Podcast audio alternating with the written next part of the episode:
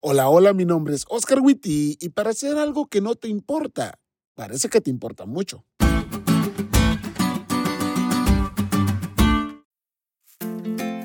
Hoy vamos a viajar en el tiempo. Así es, vamos a viajar a ese momento de tu vida en el que estabas enfermo y todos creíamos que no ibas a sobrevivir. Esa enfermedad que te duró desde los 13 o 14 hasta los 19 o 20 y se llama adolescencia.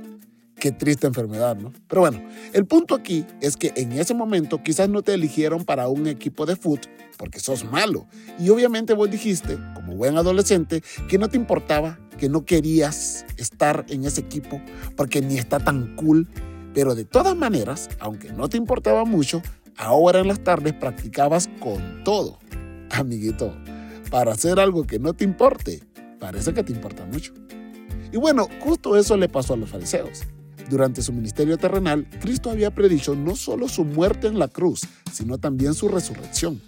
Jesús mencionó que como estuvo Jonás en el vientre del gran pez tres días y tres noches, así estará el Hijo del Hombre en el corazón de la tierra tres días y tres noches. En otras ocasiones Jesús subrayó que lo matarían, pero que al tercer día resucitaría. Los principales sacerdotes y los fariseos estaban al tanto de estas declaraciones y ellos dijeron que Jesús era un charlatán, un mentiroso y todo lo que creían sus inventos de que iba a resucitar al tercer día eran unos locos.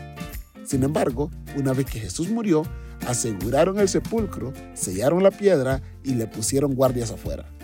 Amiguitos, para hacer una mentira, actúan como si fuera verdad. Y Jesús resucitó. Ni los fariseos, los sacerdotes, ni el mismo Satanás y sus ángeles pudieron detener a aquel que es la vida. Jesús ganó.